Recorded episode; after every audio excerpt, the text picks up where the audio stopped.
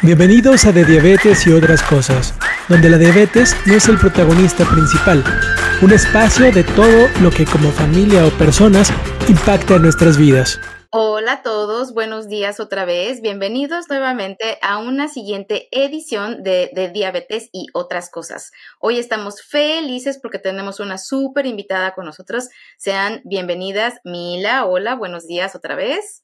Y tenemos con nosotros a Daniela Rojas. Bienvenida, Dani. Gracias por aceptar esta invitación.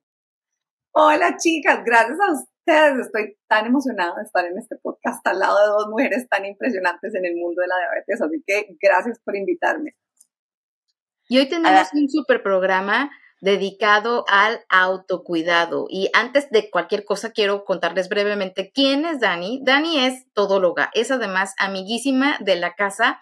Dani es colega experta en salud emocional. Y por si fuera poco, Daniela también es psicóloga certificada, además es educadora en diabetes, es organizadora de uno de los campamentos para niños y adolescentes con diabetes tipo 1 en Costa Rica, además es bloguera, es escritora. Bueno, Dani tiene un chorro de proyectos y hoy estamos súper complacidas por tener a Dani con nosotras.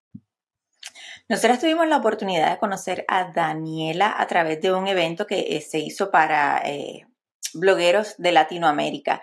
Y es de esas personas que de que tú la conoces, la chispa, la sonrisa. Eh, no sé si es que Daniela es muy similar a Mariana y yo, que siempre estamos como buscando qué hacer. Eh, antes de comenzar la grabación decía, no, tengo un súper proyecto, que estoy loca por seguir trabajándolo, porque se dé. Eh, y entonces creo que no, nos identificamos mucho con esa energía. Además de que siempre que hemos llamado a Dani para lo que sea, oye, Dani, tenemos una entrevista o un escrito, Dani siempre ha estado ahí. Eh, y hemos visto cómo Dani ha ido evolucionando en su vida, en, su rol, en su rol de ahora mamá.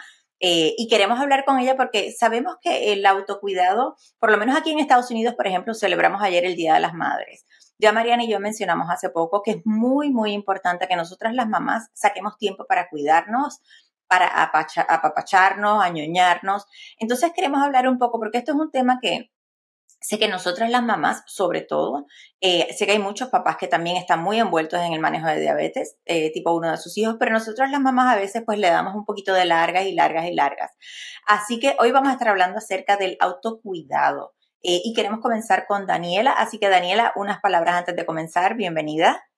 Gracias. Bueno, de verdad que no podría estar más de acuerdo y me siento tan feliz de parecerme a Mila y a Mariana en los niveles de pasión y emoción por trabajar por la comunidad con diabetes latinoamericana. Y, y, realmente no podría también estar más de acuerdo. Una de las cosas que también creo que en algún momento hemos hablado en otras ocasiones es que también a veces cuando hacemos mucho, en ocasiones es posible que se nos olvide autocuidarnos. Y la vida en general, yo siempre digo, con o sin diabetes, requiere de atención para cada uno en maneras distintas, ¿verdad? Porque a veces también creemos que todo el mundo se tiene que autocuidar de la misma manera y ahí hay un error, sino que más bien es buscar espacios donde podamos sentirnos sanos y seguros siendo cada uno de nosotros. Entonces me encanta que me hayan invitado a conversar de este tema y pues feliz de estar acá con ustedes. Excelente. Ya, hemos platicado antes, las tres de hecho, que no hay como una receta única para el autocuidado y que si bien siempre encontramos fuentes que hablan los tres consejos para el autocuidado, los cinco consejos para el autocuidado, que en realidad cada uno de nosotros como individuos únicos tenemos requerimientos únicos también y lo importante que es además encontrar formas para cuidar de nosotros mismos mientras cuidamos de otras personas. Y eso no nada más tiene que ver con diabetes, tiene que ver con la vida en general y tiene que ver con ser también cuidador de alguien que está siguiendo nuestro ejemplo y lo difícil y lo complicado que puede llegar a ser abarcar todos estos roles, ¿no? Ocupar todos estos roles, el rol de la mamá, el rol de la psicóloga, el rol del activista en diabetes como Dani, el rol de la mamá del atleta, bueno, hay millones de roles que tenemos que adaptar y parte del autocuidado pues tiene que ver también con cómo vamos a desempeñar todas estas funciones. Entonces, te tengo la primera pregunta, Dani. ¿Cómo defines el autocuidado en la vida en general? ¿Cómo le explicarías a alguien que no sabe qué es autocuidado, de qué se trata? Bueno, todo depende y me encanta esta pregunta porque si uno lo busca, lo primero que sale es prevención de enfermedades, ¿verdad? Es como lo primero que a uno le aparece. El autocuidado es todo aquello que hagamos en prevención de enfermedades. Y a veces la gente dice como, ah, bueno, ¿y, ¿y, qué es esto, verdad? O sea, si no me cuido, ¿qué es lo que me va a pasar? Pero realmente hoy sabemos que el autocuidado es mucho más que solo aquellas cosas que estamos haciendo específicamente para este, no sentirme físicamente mal. Esto fue algo que se creó hace muchísimo tiempo y sabemos que la salud es mucho más amplia, que no solamente salud física, sino que también es salud mental, salud emocional, salud social, salud laboral, hasta de poder tener salud familiar. Suena extraño decirlo, pero hoy vivimos en una sociedad de tanto rush, de tanto apuro, que a veces de las cosas que a las personas más les cuesta es tener espacio con su familia.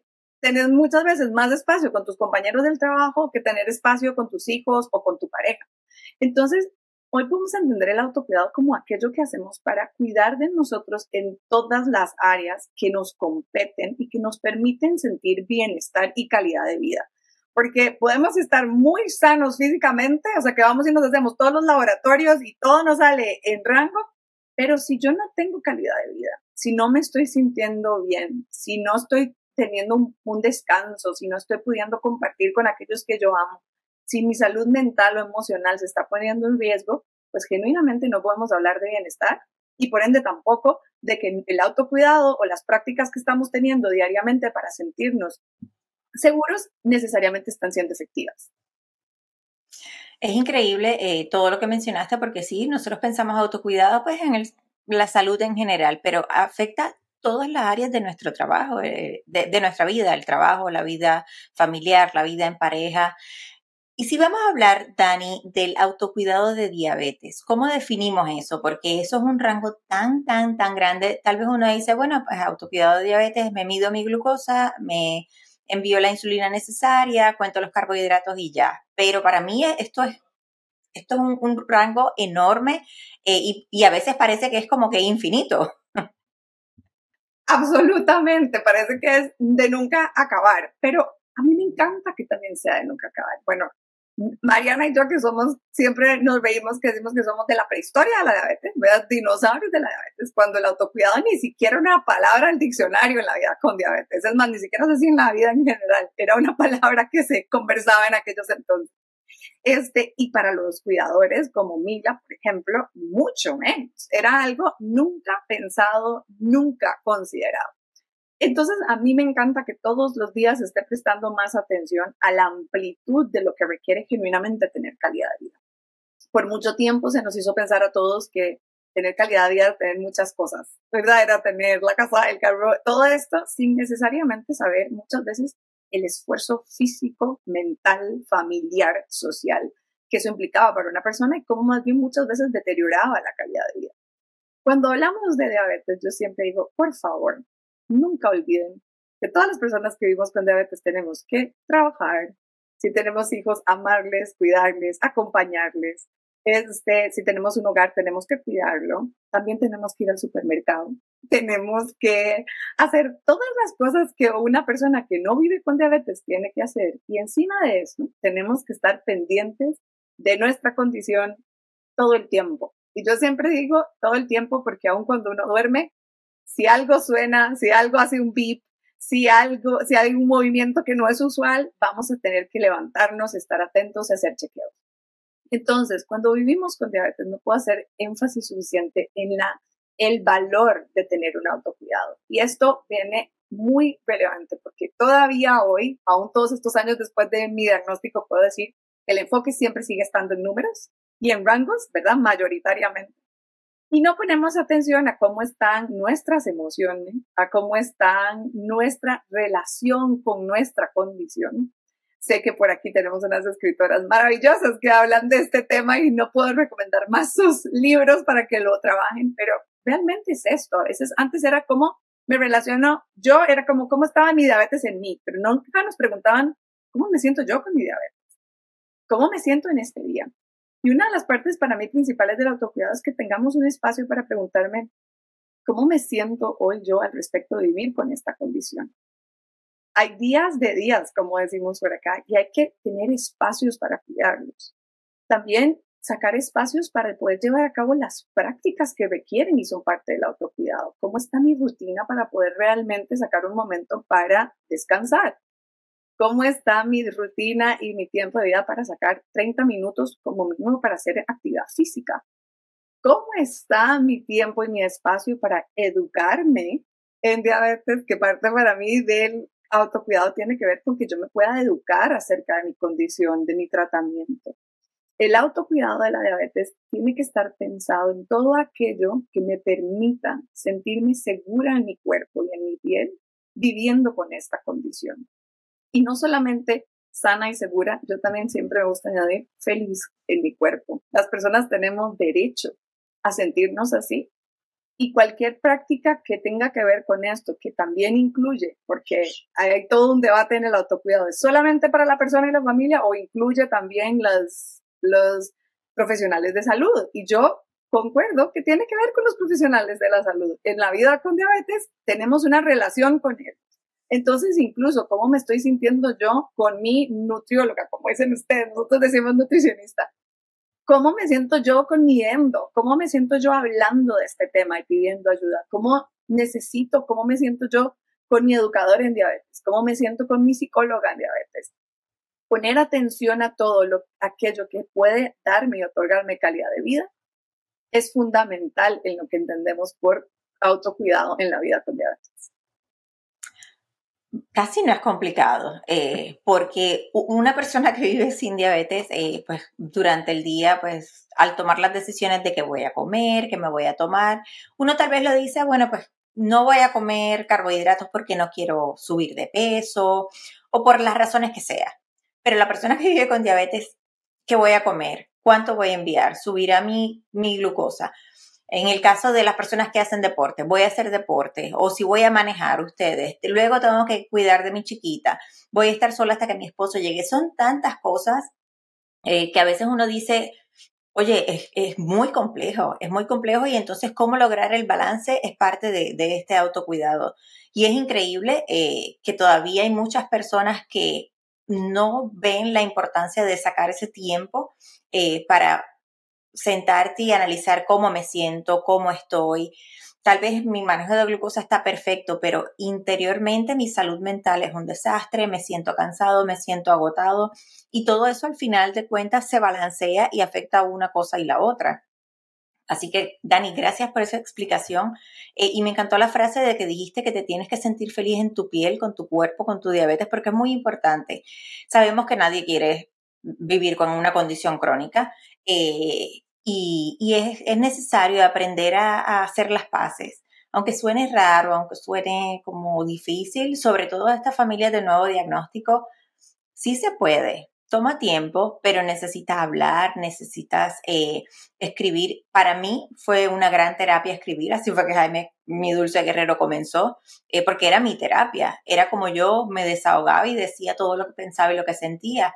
Lo hermoso fue encontrar mamás y personas que me dijeran, me siento exactamente igual que tú. Entonces ya esa empatía te va dando como un poquito más de seguridad en, esos pasos y en, esa, en ese caminar que, que uno tiene.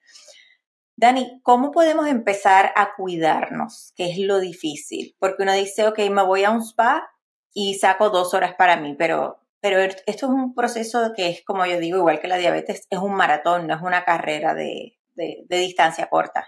Totalmente. Y creo que a veces ese es precisamente el asunto. Nos han hecho pensar también que el autocuidado es como solo si voy al spa y me hago tres horas de masajes, estoy autocuidando. Es una práctica lindísima y si uno puede ir, recomendado. Pero el autocuidado para mí tiene que ver con, así como hacemos hábitos de todo tipo, el autocuidado debería tener una parte en esto. Em, sé que es, es, extraño, pero recuerdo que cuando empezamos la pandemia se habló mucho de poner atención a cómo estábamos. Una de las prácticas que, que más recomendábamos, y recuerdo incluso que con Mariana hablamos de esto, era cómo hacemos para hacer un chequeo de nuestra salud emocional y nuestra salud mental mientras estábamos todos metidos en la casa, ¿verdad? Porque no podíamos salir. Nos dimos cuenta cuán importante era la salud mental, social y emocional en aquel entonces. Entonces, una práctica, yo siempre digo, si hacemos un espacio para lavarnos los dientes, entonces también deberíamos tener un espacio para decir, bueno, ¿qué implica para mí el autocuidado? Y para mí puede implicar, de lo primero es sacar un momento para poner atención a cómo me estoy sintiendo. Hay algo que me está haciendo sentir nerviosa, es algo que me está haciendo sentir angustiada, hay algo que me tiene muy emocionada. O sea, poner atención a, siempre digo, preguntémonos por qué estoy pensando lo que estoy pensando y por qué estoy, y por qué estoy sintiendo como me estoy sintiendo. Si podemos empezar a buscar un poco ahí, podemos empezar a descifrar muchas cosas relacionadas a la diabetes o no. La otra tiene que ver también con realmente llevar a cabo y decir, para mí esto es muy importante, para mí es muy importante sacar 40 minutos de, actividad física. A veces es difícil para muchas personas y, y, cuando las personas no han tenido una relación con el ejercicio, a veces eso cuesta, pero se ha visto a lo largo de la investigación que las mejores cosas que uno puede recomendar es hacer ejercicio físico. No solamente por todos los beneficios físicos que ya en sí mismo traen, pero porque nos ayuda hasta hormonalmente a sentirnos más cómodos, más felices, vamos a tener mejores horas de descanso, permite incluso ver y tener una perspectiva distinta ante los problemas diarios. Entonces, abre un espectro de posibilidades de, de sentirnos mejor y tener mayor calidad de vida. Entonces, decir, dentro de esta vida que yo tengo, voy a designar este espacio para hacer ejercicio. Pero también voy a designar un espacio para hablar con mis amigos, para salir con mi pareja, para tener un buen descanso. Es tan subestimado. Hoy también la gente es como tengo que trabajar tanto, tanto, tanto que me quedé hasta tal hora. El dormir es tan relevante. O sea, si logramos cuidar de las necesidades básicas primarias de alimentación, descanso, movimiento, socialización, ya ahí vamos a tener autocuidado y eso es muy relevante. Entonces creo que si no tenemos idea de cómo empezar a hacerlo, es buscar lugares para decir, voy a buscar un espacio para alimentarme bien. Y no tienen, aquí les digo, la gente dice, pero yo no sé cocinar. No importa si no saben cocinar. Empecemos a aprender, a intentarlo, buscar formas donde yo me sienta cómodo y empezar a buscar estas prácticas de base es un excelente lugar por donde empezar. Una vez que eso ya es parte de nuestra vida, ahora, ok, ¿qué más me gustaría hacer? Bueno, quisiera tener más espacio para leer, por ejemplo. ¿verdad? No sé si a ustedes les pasa, que a veces uno dice, puedo hacer todo lo básico, pero no tengo un chance para leer y extraño sentarme a leer. A mí yo antes tenía tanto tiempo para leer y ahora menos y reciente dije, yo quiero volver a tener un espacio para leer lo que me gusta, más allá que solamente las investigaciones. Y dije, voy a detener 20 minutos, 20 minutos es muy poquito, tal vez es poquito, pero ya es un espacio que me brinda calidad de vida. Entonces, algo que es importante es empezar a decir qué es relevante para mí y cómo puedo otorgarle un espacio en mi vida. Es una excelente forma de comenzar y una vez que lo hacemos una práctica, de repente te das cuenta que ya es parte de tu rutina y es mucho más fácil empezar a cuidar de nosotras mismas o de nosotros mismos en nuestra vida diaria. Oye, lo importante que, que dijiste, Dani, de que cuando, cuando la prehistoria de la diabetes, como tú y yo le, le, nombramos, también había como interesantes puntos de partida, ¿no? Los, los famosos baby steps. Y en diabetes, pues ya hablábamos desde hace varios años de los siete conductas del autocuidado que si bien yo pienso que son mucho más de siete conductas de autocuidado, que no incluyen algunas de las cosas de las que estamos hablando ahorita en esta emisión, sí puede ser un buen punto de partida para quien ha sido recientemente diagnosticado, ¿no? Porque incluye algunas de las cosas de las que estamos platicando, entre ellas pensar positivamente y reducir riesgos, ¿no? Sin embargo, hay que tomarlos en cuenta como un solo un punto de partida, no es todo lo que se refiere a diabetes. Y qué bueno que hiciste mención en también estas actividades que no deberían ser negociables. Entre ellas, el sueño no es negociable, hay que destinar un espacio para, para el sueño y viniendo de alguien que tiene problemas con el sueño y que lo dejé muchos años de lado, creo que es una conducta de autocuidado de la que se nos habla poco y también preguntarnos cómo estamos, pero preguntarnos el realmente cómo estamos, ¿no? Porque tenemos esta, esta respuesta automática de, oye, Mila, ¿cómo estás? Bien, ¿y tú? Oye, Dani, ¿cómo estás? Muy bien, ¿y tú? Pero realmente estamos interiorizando la pregunta y estamos contándolo tal como, como es, quizá no para respuesta con los otros, ¿no? No siempre vamos a estar dispuestos a sacar nuestros secretos con todos los demás, pero hacernos esa pregunta con frecuencia a nosotros mismos de, oye, Mariana, ¿cómo estoy? Pero realmente cómo estoy y realmente qué es lo que quiero trabajar, qué es lo importante para mí en el momento y cómo puedo tener una buena relación también con lo que no está funcionando bien en mi vida, ¿no? Muchas veces Muchas veces le hablamos a la gente de cómo superar los problemas, cómo superar la ansiedad, cómo dejar de lado el enojo, pero es más bien cómo aprender a vivir, si me preguntas a mí, que llevo una relación más en paz últimamente con mis emociones y con mi vida en general, cómo puedo aprender a vivir con ansiedad, cómo puedo aprender a vivir con este, este tema que me está causando cierta molestia, ¿no? Cómo puedo aprender a vivir con un trabajo tremendamente complicado, ¿no? Y dejar espacio a todas estas cosas que queremos hacer, entre ellas la lectura. Y por último, Dani, ¿qué consejo le darías a los cuidadores? ¿Por dónde empezarían ellos a autocuidarse? Es una pregunta bien difícil, pero ¿cómo resumirías para una mamá o un papá por dónde empezar a cuidarse ellos mismos también?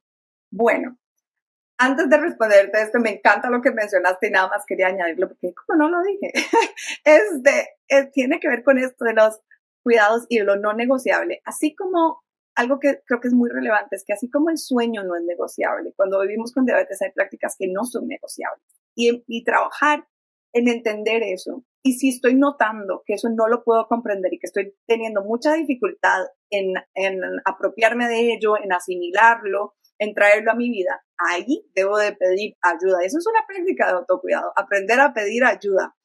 Cuando veo que ya no lo puedo estar haciendo yo, bueno, digo, voy a pedir ayuda con alguien. Entonces, hay prácticas en el manejo de la diabetes que no son negociables, ¿verdad? Como aplicar o tomar nuestros medicamentos, checar nuestras glicemias. Hay ciertas cosas que no pueden entrar en negociación y tienen que, más que ser un hábito, que ya tienen que ser parte, hábito parte de nuestra vida. Entonces creo que esa parte es fundamental. Cuando vivimos con diabetes, parte del autocuidado es saber que tengo cosas que debo de hacer y usar la palabra debo porque realmente es un deber y si estoy teniendo dificultades en hacerlo, pues puedo pedir ayuda. Y eso también es parte del autocuidado, poder reconocer cómo me estoy relacionando con aquellas prácticas para el manejo de mi diabetes diariamente. Y ahora, para tu respuesta, creo que, para tu pregunta, creo que de las cosas más difíciles para los cuidadores y padres que siempre de que tengo la oportunidad de trabajar con ellos lo noto, es que muy poco tienen la posibilidad de ver que su salud es tan importante como la de sus hijos o de aquellos que ellos aman y cuidan. Entonces, lo primero que yo les diría es, reconozcan el valor que ustedes tienen.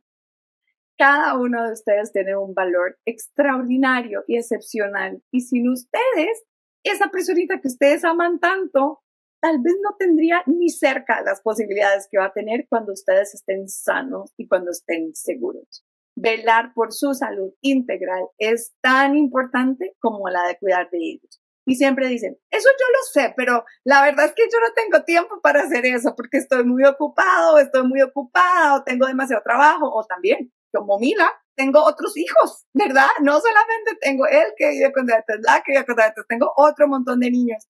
Y aparte de eso, tengo trabajo y tengo cosas de la casa. Y suma y suma. Entonces dicen, yo sé eso, pero yo no tengo tiempo para aplicarlo. Algo que siempre digo, no subestimen el valor de un minuto. A veces subestimamos y creemos nuevamente que tengo que designar una enorme cantidad de tiempo, pero en ocasiones, en ocasiones, tomar tres minutos, cinco minutos para nosotros, que uno puede decir, ¿qué hago yo en cinco minutos?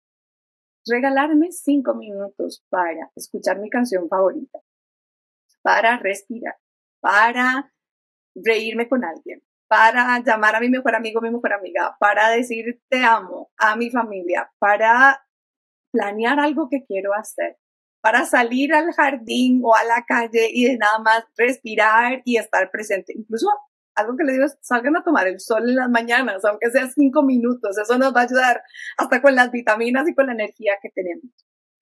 Aún caminen cinco minutos. A veces creemos que no tenemos derecho a nada. Y eso es algo que se escucha mucho en la narrativa de los padres. No tengo tiempo, tengo que estar, no tengo tiempo ni para dormir, dicen muchos. Entonces, lo fundamental es valoren su espacio y no subestimen cinco minutos. Si, lo que tienen son cinco minutos, utilícenlo al máximo. La otra cosa es pidan ayuda y acompáñense. Siempre nos hacen creer, y creo que la palabra en sí misma, cuando creemos y oímos auto, hacemos creer que auto significa yo conmigo, yo sola y solo yo. Y realmente no. O cuando me refiero a auto, es que también puedo pedir ayuda con alguien, acompañarme de alguien para llevar a cabo una práctica que me traiga bienestar. Y qué maravilla si al otro también se lo trae. Va a haber mayor cuidado, mayor bienestar. Entonces, si tal vez estoy teniendo mucha dificultad, de lo mejor que sabemos es tener comunidades de papás que viven con diabetes, ¿verdad? Podemos escuchar, a esa mamá le pasa lo mismo que a mí, ya no me siento sola en esto, ¿verdad? Entonces, no crean que tienen que hacerlo todo. Y algo muy importante, tampoco crean que tienen que saberlo todo. Muchas veces hay mucha culpa de porque yo no supe eso, yo debía de haberlo sabido, yo debía haber entendido esto. Y creo que, como decía a mí al principio, pues nadie está preparado para saber de diabetes, nadie tiene por qué saber de diabetes si no es tu vida. Entonces, démonos la oportunidad de reconocer que somos seres humanos y que su vida tiene valor, que su salud va a significarle salud a lo que ustedes aman, a los que ustedes amen, y que si ustedes de verdad sacan el espacio para atender sus necesidades psicológicas, emocionales, familiares, sociales, personales y físicas, su familia, sus hijos y que sea que sea que ustedes aman y cuiden, van a también estar muchísimo mejor, simple y sencillamente porque ustedes están mejor. Y algo que también les digo es, no solamente ustedes están ahí en un deber, a los que les aman, también les alegra verles felices. A veces también se les olvida eso, ¿verdad? Yo siempre digo, sus hijos, su esposo, su mamá, sus papás, sus amigos, se alegran cuando ustedes están bien. Entonces, sepan que su bienestar le hace bien a todos. Entonces, creo que eso es algo que se olvida mucho y no debería. Dani, esto es un tema que podríamos estar hablando horas. No sabes lo mucho que te agradecemos que hayas aceptado esta invitación, que nos hayas dado estos consejos eh, y le vamos a pedir a, todos los autocuidadores, eh, a, todos los cuidadores, a las mamás, los papás, inclusive las personas que viven con diabetes, que lo escuchen, que anoten, que, que se graben todos estos consejos que Dani nos ha dado. Así que te agradecemos muchísimo eh, esta participación. Te vamos a estar invitando porque se nos quedaron muchísimas cosas, ¿correcto, Mariana? Así que estaremos eh, hablando con Dani en un futuro. Muchísimas gracias por acompañarnos. Eh, te enviamos un abrazo fuerte, fuerte hasta Costa Rica. Eh, y nada, será hasta la próxima edición con Dani. Ahora Mariana y yo seguimos con las noticias de esta semana. Chao, Dani. chao, un abrazote. Muchísimas gracias. Que estén súper bien. Excelente tema y tenemos todavía muchísima tela que cortar. Pero vamos a la noticia de esta semana. Eh, la semana pasada hablamos acerca de una opción para las personas que viven con diabetes tipo 2 de la bomba Omnipod, eh, Omnipod Go.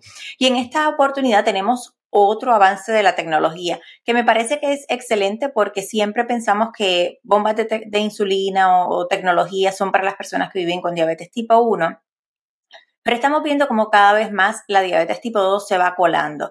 Y esta vez se trata de Embecta Corporation, una de las mayores empresas del mundo dedicada exclusivamente al cuidado de la diabetes, y Tidepool, una organización sin fines de lucro comprometida con el aprovechamiento del poder de la tecnología para proporcionar productos de software intuitivos que nos ayudan a las personas con diabetes. Eh, están anunciando que se unieron y están creando una nueva, un sistema de administración de insulina eh, inteligente eh, para las personas con diabetes, diabetes tipo 2. esto es increíble porque siempre pues sabemos que todo está dirigido a la diabetes tipo 1, al manejo de diabetes tipo 1, pero las personas con diabetes tipo 2 también utilizan insulina, muchos de ellos lo hacen. Eh, ¿Y por qué no? ¿Por qué no ofrecerle la, tecnología si ya la tenemos aquí, Mariana? Como dijimos la otra vez, poco a poco vamos llegándole a las personas con diabetes tipo 2. Sabemos que es muy importante. ¿Qué nos puedes eh, comentar acerca de esta noticia?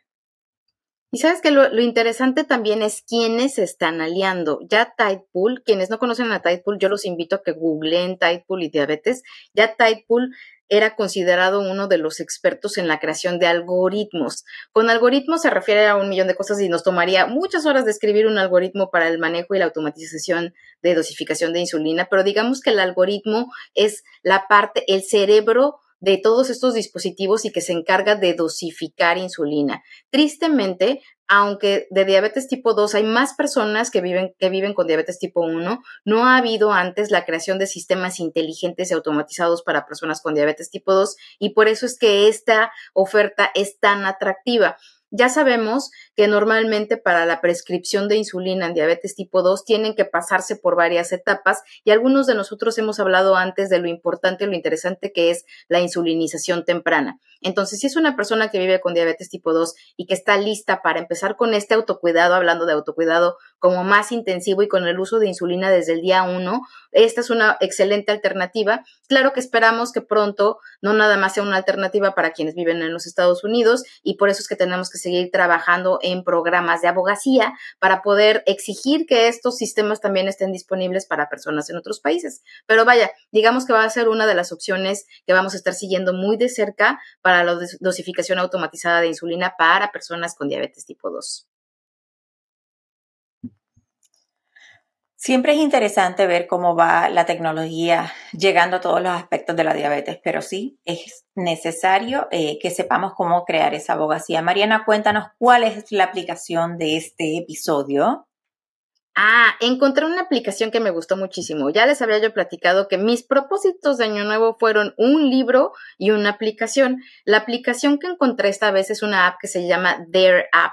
There es la traducción al español como de atreverse, de algo, encontrar algo atrevido. Y esta es una app que ayuda a quienes viven con ansiedad no digamos un trastorno, pero sí para quienes quieren trabajar su ansiedad. Entonces, la pantalla de inicio de esta aplicación me pareció fascinante y lo primero con lo que te encuentras es la pregunta de ¿para qué necesitas ayuda? Y podemos verlo ahorita en la pantalla. Necesitas ayuda para manejar tu ansiedad, necesitas ayuda para manejar tu estrés, tienes un ataque de pánico que cada vez lo vemos con más frecuencia, tienes insomnio. Yo particularmente lo utilicé para trabajar en mi ansiedad y para trabajar también en mi insomnio. Y es una app que además tiene ejercicios mentales. Una vez que has elegido en qué necesitas concentrarte o para qué necesitas ayuda, la aplicación te va a ofrecer clips de audio que duran entre 3 y 20 minutos de duración. Y estos clips van a traer psicoeducación o lo que conocemos como psicoeducación, entrenamientos guiados, puede también ser ruido de fondo relajante. Si tienes problemas para dormir, puedes eh, configurar esta aplicación para que empiece este sonido o este ruido de fondo durante cierto número de minutos y te aseguro, bueno, al menos en mi caso así fue, que te va a ayudar a relajarte y te va a ayudar a dormir. Y además, este, estas, estos clips de audio también incluyen clips de audio de respiraciones guiadas, que también son muy interesantes cuando vivimos con diabetes, porque al final de cuentas la diabetes va a tener un impacto también en nuestra salud emocional y quizá encontrar espacios para la relajación son excelentes. Bueno, y esta es la aplicación, la, parte de la aplicación gratuita. Ahora tiene una versión premium donde también vamos a poder encontrar otras este, opciones. Vas a poder adquirir más audios y vas a tener este, la, la posibilidad de guiarte a través de estos audios que están basados en el libro del mismo autor que son basados en ciencia para poder trabajar en la ansiedad. Entonces, si estás buscando una aplicación que te ayude a relajarte en términos generales o a trabajar algo muy en específico, Their App es una aplicación que te recomiendo esta semana. Excelente herramienta. Yo creo que no está de más tenerla en nuestro teléfono porque sabemos que en cualquier momento podemos tener una situación, ya sea de trabajo, familiar, que vamos a necesitar esa ayudita y ese, ese empujoncito. Así que bájenla, Their App. Vamos con el libro del mes. Los libros de Mariana me fascinan porque tienen los mejores títulos. Mariana, el libro de hoy es. Este es un libro que me costó trabajo traducir el título, ahora que estamos hablando de los títulos más divertidos. Y este es un diario que se llama Let That Shit Go. En español, no lo voy a traducir porque va a ser una palabrota, pero digamos que mi traducción favorita fue algo como déjalo ir, o deja que eso se vaya, o supéralo, que diría, como diríamos en México. Y este en realidad es un libro o un journal que además es extremadamente colorido.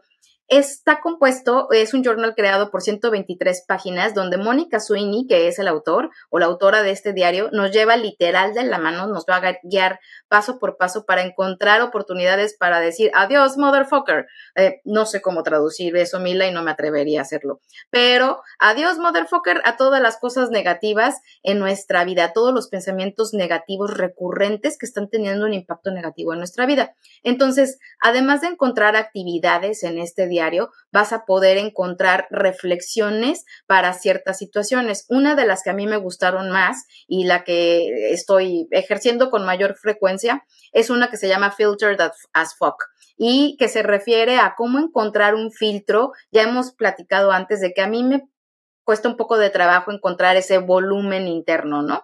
Y que muchas veces cuando pienso las cosas así como las pensé, salieron de mí. Y eso puede meterme en un sinfín de aprietos, me mete en un sinfín de aprietos, pero entonces esta actividad Filter Das Fog, que voy a usar solo como ejemplo de una de las maravillosas actividades que contiene este journal, es por ejemplo que, ah, de acuerdo con Mónica Sweeney, esto no es lo más inteligente. Decir o escribir en la era actual o textear lo primero que pensamos no parece ser una práctica tremendamente inteligente. Entonces nos invita la autora a hacer un ejercicio que tiene que ver con qué queríamos expresar o qué queremos expresar, cuál es el posible resultado de expresarlo como justo lo estamos pensando o lo justo lo vamos a escribir, qué es lo que deberíamos decir y el posible resultado que esperamos una vez filtrado este mensaje que vamos a expresar al exterior. Entonces es un journal que yo los invito a adquirir, es un journal que solo he encontrado en en inglés, pero que está lleno de ejercicios fascinantes,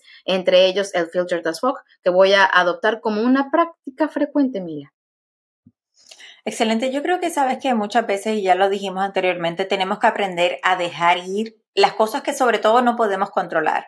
Eh, hay, tenemos demasiadas cosas en, nuestro plato eh, y queremos quedar bien con todo el mundo, hacer todo bien a la misma vez y hay veces que hay que decir, ya basta, eh, estas son mis prioridades. Eso es una conversación que tú y yo tenemos muy, muy, frecuente. Así que excelente opción de libro. Cerramos este episodio de esta semana. Eh, nuestro próximo episodio es un tema eh, que se los decimos desde ya, es un tema bien delicado, es un tema que eh, muchas personas no les gusta hablar, pero tenemos que hablarlo. Vamos a estar hablando acerca de qué pasa y cómo enfrentar cuando tenemos una pérdida en nuestra familia, entre nuestros amigos, eh, cuando ya no estemos vivos. Eh, ¿cómo, ¿cómo, enfrentamos eso, eh, esos sentimientos? Porque es muy complejo. hay personas que les cuesta más tiempo que a otros, hay personas que no saben cómo procesarlo. Y vamos a estar hablando con Carlos Ramírez, ¿correcto, Mariana? Efectivamente, Carlos Ramírez es una de las personas a las que hemos seguido ya también por muchos años, es miembro bien activo de la comunidad de diabetes, es además atleta de alto rendimiento y pues es amigo de la casa. Sabemos que es un tema complicado, es un tema muy difícil, pero es un tema también que tenemos que empezar a sacar del cajón, es un tema tabú del que necesitamos hablar también, porque pues es un tema al que tristemente nos vamos a enfrentar muchos, siempre, de manera constante. La pérdida de la vida y el duelo son temas de los que hablamos pocos y creemos que es una buena oportunidad de hablarlo de una forma diferente con Carlos Ramírez. Entonces, no se pierdan de este programa, va a ser interesantísimo. Ah, como siempre, Mila, agradecerte a ti este espacio y agradecerte tu compañía y a todos eh, invitarlos a que nos sigan escuchando, a que compartan el podcast y a que dejen sus preguntas también. Todas las semanas vamos a estar incluyendo una pregunta y una encuesta en Spotify. Eh, ya hemos recibido varias respuestas eh, y varias eh, preguntas, Mariana, que voy a estar compartiendo contigo porque los vamos a estar utilizando para seguir generando temas. Todas súper interesantes y les agradecemos a todas las personas que nos han escrito, que nos han dicho, nos encanta el podcast, que nos dejan sus comentarios. Compártanlo, suscríbanse a los canales, ya sea en Amazon, en Spotify, Apple, donde sea que nos estén escuchando. Y será hasta el próximo episodio. Un fuerte abrazo a todos, que sigan bien y ya saben, busquen los libros, vamos a aprender a, tener prioridades, vamos a cuidarnos y que tengan una excelente semana.